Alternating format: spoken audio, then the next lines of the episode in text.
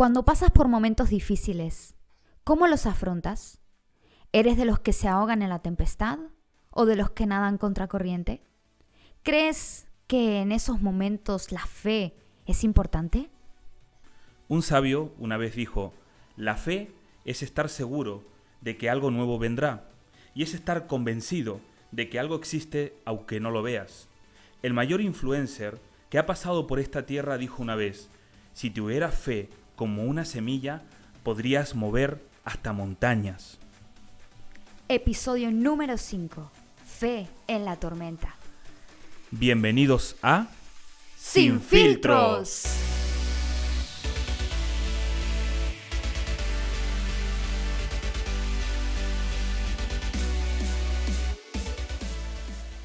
Muy buenas a todos familia, ¿cómo estáis? Muy buenas, muy buenas familia sin filtros, ¿cómo estáis por ahí? Pues aquí estamos hoy un día más. eh, esto es Fe en la tormenta, episodio número 5. La verdad que estamos muy emocionados con este episodio porque es una entrevista muy especial Ajá. a una parejita que la verdad que tenemos que decir que los amamos mucho, es. que son eh, parte del equipo, del staff eh, a nivel juvenil en la comunidad que trabajamos nosotros. Sí. También trabajan eh, con Bethesda y han ido dos años seguidos Sí. al campo de refugiados, Refugiados. de Grecia Sí. en la isla de Lesbos. O sea que hacen un, un tremendo trabajo.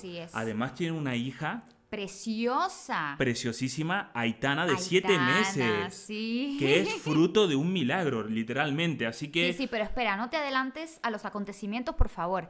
Vamos a presentarlos, ¿no? Ella es mexicana. Ay, no. Yo es que para entonar y para imitar, la verdad que soy muy mala. No. Bueno, ella es mexicana. No, no. Es mexicana. Eso.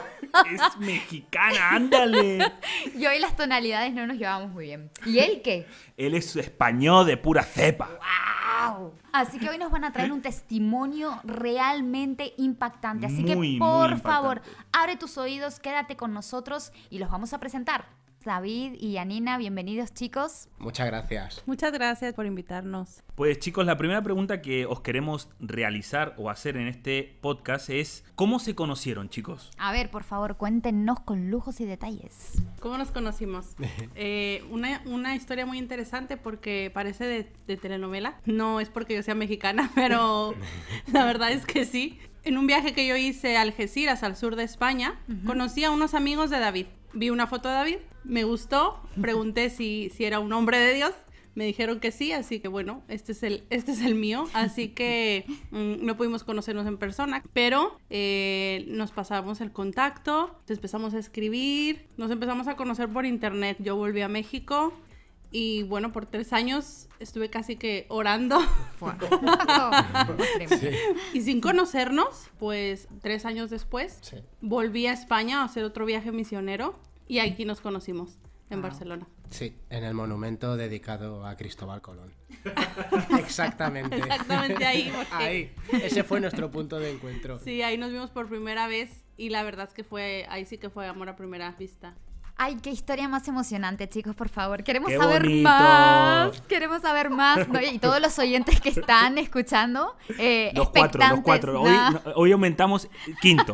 El quinto oyente ya son cinco oyentes. Pero todo porque quieren cotillar, porque las historias, eh, bueno, dan mucho, ¿no? Dan mucho que hablar.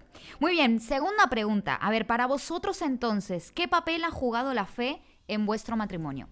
La fe, el papel que ha jugado, pues prácticamente todo, todo el papel. Durante todos estos años que llevamos de casados, tanto, tanto al principio como hasta hoy día, la fe lo ha jugado todo, la verdad, porque eh, no hemos tenido, digamos, un comienzo de matrimonio de lo más agradable po- po- posible, o sea, uno cuando se casa, pues como te lo pintan en Hollywood, sueña pues que, que te casas y que todo te va a ir bien y que vais a ser muy felices.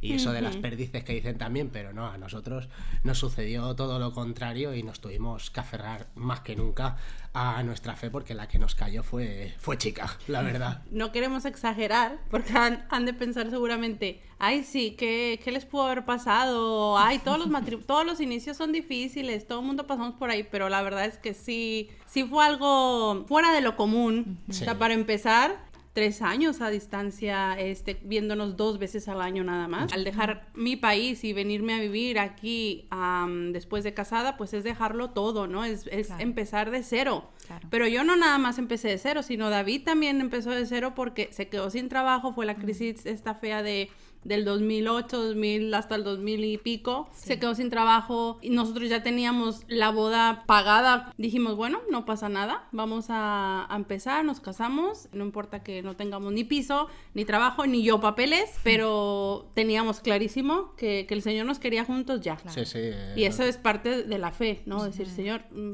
y creíamos, y obviamente después de estar orando mucho tiempo, sabíamos que Dios nos quería en España, porque era lo fácil era empezar a lo mejor en Claro, México, México. pero en realidad por fe, sin nada, pues nos venimos aquí, ¿no? Dios nos dijo a través de, de nuestro pastor, ¿qué, qué nos dijo? Sí, bueno, que la economía, eh, lo material no fuera lo que nos moviera, sino nuestra fe. Claro, ca- al casarnos también creíamos, bueno, en cuanto volvamos de la luna de miel, vamos a encontrar trabajo, vamos a encontrar piso, nos va a ir súper bien, nuestro ministerio va a empezar. Nosotros todo positivo. Angelitos. Pero un mes después de casarnos, eh, a David, a mi esposo, le, pues, le, le detectan un cáncer de colon. Así que ahí empieza la aventura. Sí, y vaya aventura. Entonces, David, en medio de ese proceso tan difícil que pasaste, cuando te dicen, David, te sientan en el despacho médico y te dicen, David, tu diagnóstico es neo de colon, cáncer de colon. ¿Qué pasa por tu mente? O sea, ¿qué pasa dentro de ti en tus emociones, sentimientos? ¿Tu fe es, removida? ¿Tu fe es estática? ¿Tu fe empiezas a dudar? ¿Qué es lo que pasa por tu mundo interior? Pues fíjate que mm, la fe no me la, no es que llegara a cuestionármela, pero sí que le preguntaba al Señor, ¿por qué yo? ¿Por qué yo? O sea, eh, un cáncer de colon es habitual en ya personas mayores, personas de 60 para arriba, pero un chaval de 24 años, cáncer de colon, yo lo único que hacía era preguntarle al Señor, ¿por qué yo? Y por todos los días le preguntaba al Señor, ¿por qué yo? O sea, no, no solamente tenía bastante con la que me estaba cayendo económicamente, sin trabajo, sin dinero, eh, Recién casado. recién casado, o Ujú, sea, mm, no tenía bastante con eso que esto ya fue la noticia que me remató. Como persona, pues uno se viene abajo, claro, o sea, te acaban de decir que tienes un tumor, eh, que es cáncer, que te hagas a la idea de que tu vida a partir de ahora va a cambiar. Claro, yo tenía unos planes y en ese momento los planes se, se fueron por tierra.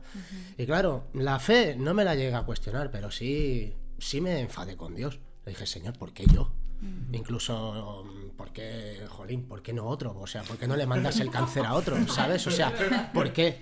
Porque a mí, ¿sabes? O sea, un tío joven con 24 años, ¿por qué yo? O sea, me preguntaba siempre, ¿por qué, por qué, por qué? Hasta que un día, pues mira, eh, tuvo un sentir a mí, aquí en mi corazón, algo que me decía, no me preguntes por qué, sino para qué. Ahí fue pues cuando la fe eh, empezó a crecer en mí. Y bueno, no solamente la fe, dejé de preguntarle al Señor por qué y empecé a ver las cosas de manera diferente. Qué bueno, qué gran respuesta, David, tío. La verdad que sí.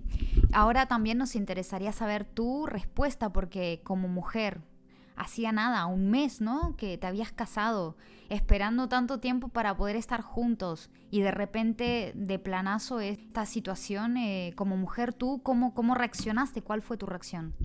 Gracias por la pregunta, Silvina, también porque a veces no nada más la persona que se enferma es la que está sufriendo la enfermedad, sino también las personas que estamos alrededor. Y en este caso, pues a mí me tocaba la primera, ¿no? La esposa. Claro. Mm, para mí, me acuerdo que cuando nos dieron esa noticia, eh, una de las primeras cosas que se me vino a la mente fue una palabra que en México no- nos, dio, nos dieron en nuestra boda, el pastor, nuestro pastor de México que nos casó, y nos dijo, eh, vuestro matrimonio por la fe vivirá. Wow. Entonces ahí me acordé, dije, guau, qué fuerte, cuánta razón tenía. O sea, ahora mismo o me agarro o nos agarramos de la fe o no vivimos Ya.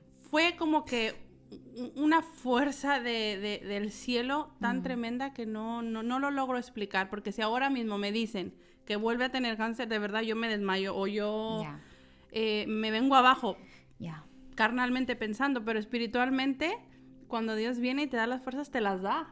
Y punto. Entonces, a mí lo que me dijo el doctor fue, mira, claro, yo recibí primero la noticia antes que David, entonces me dijo, le hemos encontrado esto, vuestra vida va a cambiar a partir de ahora, vamos a hacer todo lo posible por curarlo, o sea, que te digan eso, ¿sabes? No, no que te aseguren, no te preocupes, no, vamos a hacer todo lo posible por curarlo, en una semana tenemos que operarlo ya, pero tú, como mujer, como su esposa, tienes que estar al 100%, no te puede ver llorar, no te puede ver decaída, porque parte de la sanidad de un enfermo es su entorno, es, es su tranquilidad, entonces si su entorno está caído, él también se va a caer, entonces Mm, intenté, intenté hacerlo de, la mejor manera, eh, darle ánimos, eh, siempre estar orando por él.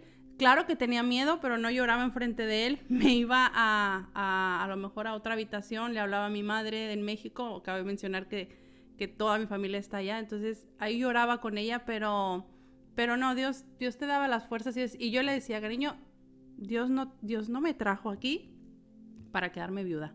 Mm. O sea, esto va a ser para la gloria de Dios. Es que algo me decía, estoy segura, estoy segura.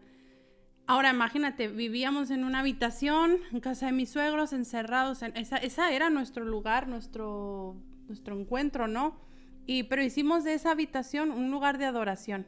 O sea, decimos, Señor, no te vamos a preguntar por qué, te vamos a alabar. Y, y de verdad, fueron momentos en que Dios estuvo presente, pudimos sentirlo. Mm. No había día que no nos arrodilláramos y no mm. oráramos y no le diéramos gracias por la vida simplemente. Ahora, yo quiero contar algo a nivel personal que a mí me llamó mucho la atención y yo recuerdo que ahora mismo se nos acaba de venir a la mente en medio de la entrevista. Yo recuerdo que David llega domingo por la mañana, teníamos reunión de oración con los hombres. Y recuerdo que David llega y en medio de todo ese proceso que él estaba pasando dice, necesito por favor que oren por mí. Yo recuerdo que me puse a llorar porque lo vi tan, tan afectado emocionalmente que me acabo de acordar ahora mismo, me estoy como viendo porque me acabo de acordar ahora mismo. Y recuerdo que David sentado en una silla nos contó lo que el médico le había dicho y recuerdo que Janina le había dicho al médico, eh, no, quiero que le vuelvan a repetir las pruebas a mi marido o algo así, contó David. Y nos pusimos a orar por él. Dijimos, Señor, sabemos que tú lo puedes sanar. Señor, sabemos que tú dijiste que si poníamos las manos sobre los enfermos, sanarían. Y resulta ser que el pronóstico cambió por completo. ¿Es así o no, chicos? Sí, durante la operación eh, vieron posibles ganglios cancerígenos en la columna, muy cerca de la vena aorta. Y claro, eh, en nuestra primera visita con el oncólogo, nos dijo que esos ganglios no podían tocarse porque está, mal de estar cerca de la vena aorta, si tocan la vena aorta, horta, perdón, te quedas en el sitio. Mm. O sea, eh, mm. tenían que darme quimio y bueno, eh, lo que sucediera, ¿no? Y bueno, en ese momento pues yo me derrumbé porque oye, me acaban de operar de un cáncer y ahora me están diciendo que tengo posibles ganglios cancerígenos cerca de la columna. Yo me vine abajo, pero bueno, ahí recuerdo que mi esposa fue la que se armó de valor y le hizo la famosa pregunta que hasta el día de hoy no hasta el día de hoy nos, nos la contamos muchas veces, se nos pone los pelos de punta, que fue la siguiente. ¿Usted cree en Dios? No, soy ateo. Eh, pues nosotros somos cristianos y creemos en Dios. Digo, quiero que sepa que el que usted eh, haya sido designado oncólogo de mi marido no es, una, no es casualidad, digo, porque hay muchísimas personas ahora mismo orando por mi marido y, Dios y nosotros creemos en un Dios que acelera los tiempos. usted dice que eso puede ser los cancerígenos, Dios puede hacer así y quitarlo. Y le digo, eh, y le dijo, es más, usted va a ser testigo de un milagro. Eh, porque Dios va a sanar a mi marido. Pues claro, el hombre ya se, alivió, ¿no? Dijo, sí, ¿verdad, cariño? El hombre ya dijo, uff, pues qué bueno que os lo toméis así. La mayoría de yo acostumbrada a que la gente salga de aquí llorando por, por, noticias así. Por noticias así, digo, bueno, pues eh, Dios quiera que sí, y, Dios quiera que, que David pues se sane o que desaparezcan esos ganglios, ¿no? Bueno, le, fueron a hacer más estudios a, David profundos. Una semana después nos iban a dar los resultados. Pues un versículo que, leíamos siempre y mientras íbamos andando eh, al recibir los resultados íbamos eh, leyendo, ¿no? Nuestro corazón no tendrá temor de, las malas noticias porque, porque su corazón está confiado en el Señor, ¿no? Entonces decimos, amor, no vamos a tener temor de las malas noticias. Mm. Y aparte, eh, otra cosa que, nos ayudó a descansar en el Señor era, porque claro, nos podían decir que, es, que era metástasis, o sea, bien nos podían venir a decir eso. Entonces, una de las cosas que nos ayudó a descansar el Señor fue, mm, mm, al momento de que Jesús está en la barca, cuando, cuando se va a hundir con sus discípulos, eh, Jesús dormía y la barca mientras se, se hundía, pero al final eh, Jesús despertó y fue capaz de parar una tormenta. Entonces, una frase que, que leí en su momento y que decía, una persona que sabe dormir bajo la tormenta es capaz de detener una. Wow. Entonces ahí Wow. dijimos, vamos a descansar bajo la tormenta, porque Qué bueno. solamente eso nos va a dar la fe para poder detener bueno. este, este tormentón que teníamos encima. Y volvimos al hospital Sí, eh, ¿no? una semana después y... Entramos por la puerta y bueno, la cara del oncólogo era totalmente distinta a la de una semana antes. Eh, pasad, pasad, amigos, pasad, sonriendo y todo, sí, sí. pasad, pasad, que tengo que deciros algo.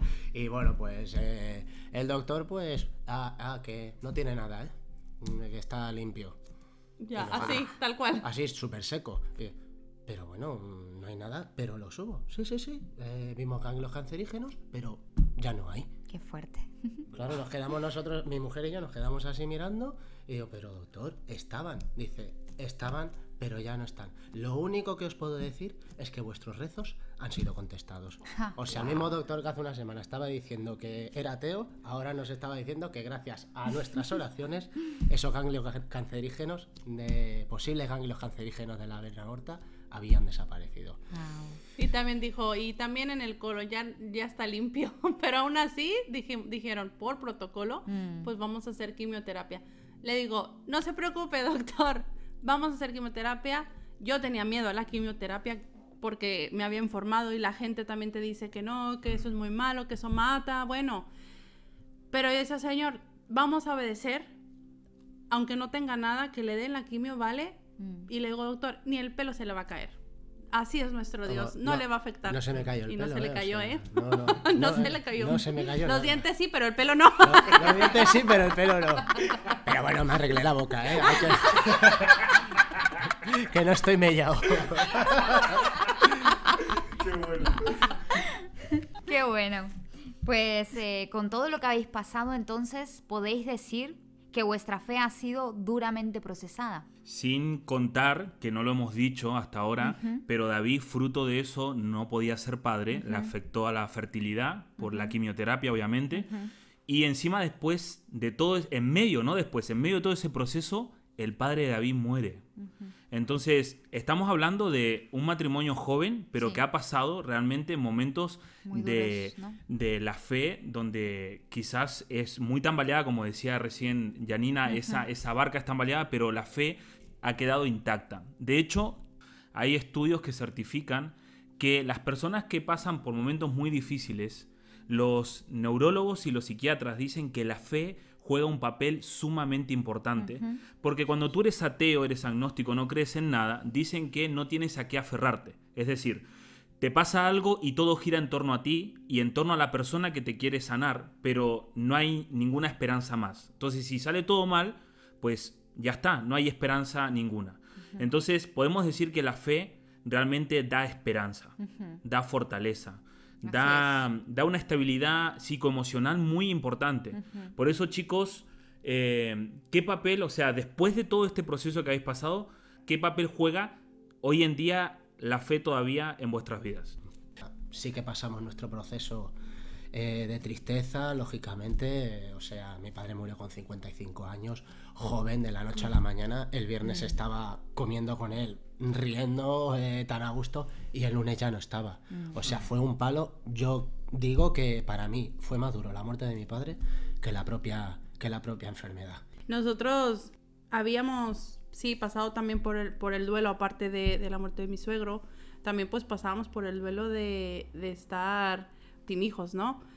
Y ahí también el Señor nos, nos, nos tocó, nos habló y nos dijo, mira, mm, yo soy suficiente, mm, conmigo lo tenéis todo, no necesitáis nada más, Mm. eh, valéis por lo que sois, no por lo que tenéis. Mm. Entonces, bueno. ahí como que otra vez decimos, tienes razón, Señor, te tenemos a ti, tenemos la fe, pues lo tenemos todo, ya Mm. está. Y créeme que en ese cambio de, de chip que haces, es más, dijimos, "Ve- vale, pues no pasa nada, no podemos ser papás naturalmente, pues nos, empezamos, nos pusimos a investigar para adoptar, eh, nos pusimos a investigar otro, pues sí, diferentes maneras, ¿no? De decir, bueno, pues cómo podemos este, también ayudar ¿no? a otras personas a través de esto. Y eh, cabe mencionar que el médico pues este, nos había mandado a hacer tratamiento, mm. Este, en pues ya tratamientos fuertes. Y a la semana de, de tener cita para empezar con, con eso, eh, yo me entero que estoy embarazada. Una semana antes, o sea, creo que teníamos la cita el día 10 de abril y el 26. Sí, o el 30 de marzo, por ahí. Me dice que voy a que voy a ser papá, ¿no? Después de haberme hecho exámenes, ¿no? Eh, me hice como tres exámenes y... uno salía peor que el anterior. O sea, imagínate. Y de repente me dice que voy a ser padre y digo, jolín, macho. ¿Qué ha pasado aquí? La verdad es que fue, fue algo increíble porque este no, no me lo esperaba. Sí, sí, no. Independientemente de que creas o no en Dios, eh, la gente que nos está escuchando. Mm, la fe, la fe es lo que nos ha dado. Sucedió. no, podemos, no estamos mintiendo. No hay, no hay explicación humana, o sea, es la fe, es la fe. Madre mía, es que se nos pone de verdad la, la piel de gallina de, tan solo escuchar todo el, el proceso que, que han tenido que pasar. Y ahora para terminar nos gustaría que pudieran darle a todos estos jóvenes que nos están escuchando del otro lado eh, unos consejos. Cada joven está pasando a lo mejor por momentos difíciles eh, mm. donde a lo mejor su fe flaquea, ¿no?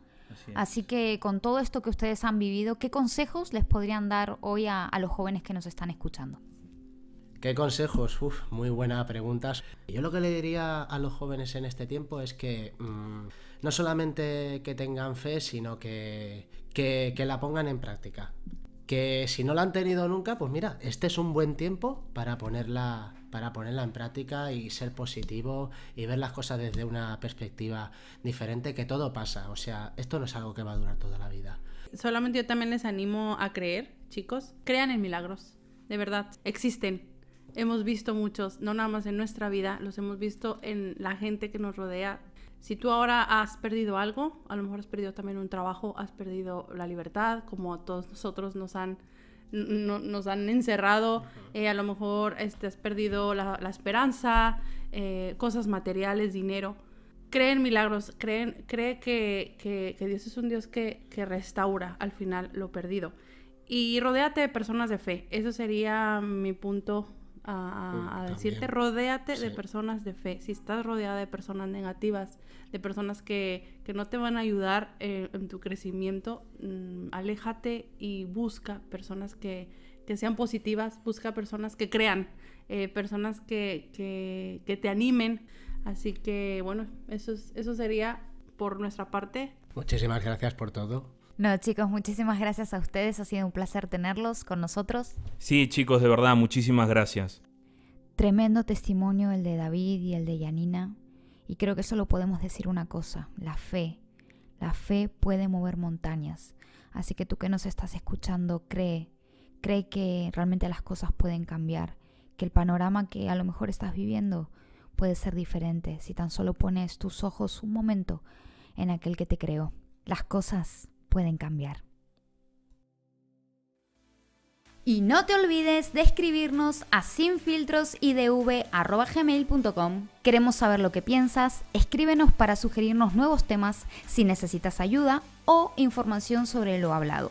Repito, sinfiltrosidv.gmail.com. Aquí estamos para lo que necesites. Muy bien familia, esto ha sido todo por hoy. Te queremos recordar que también estamos en las plataformas de Spotify, Apple y Google Podcast. No lo olvides. Y por favor suscríbete y dale a seguir para poder estar actualizado cada semana con los temas que vayamos subiendo. Un abrazo. Y hasta el siguiente programa. Esto ha sido IDV Sin filtros.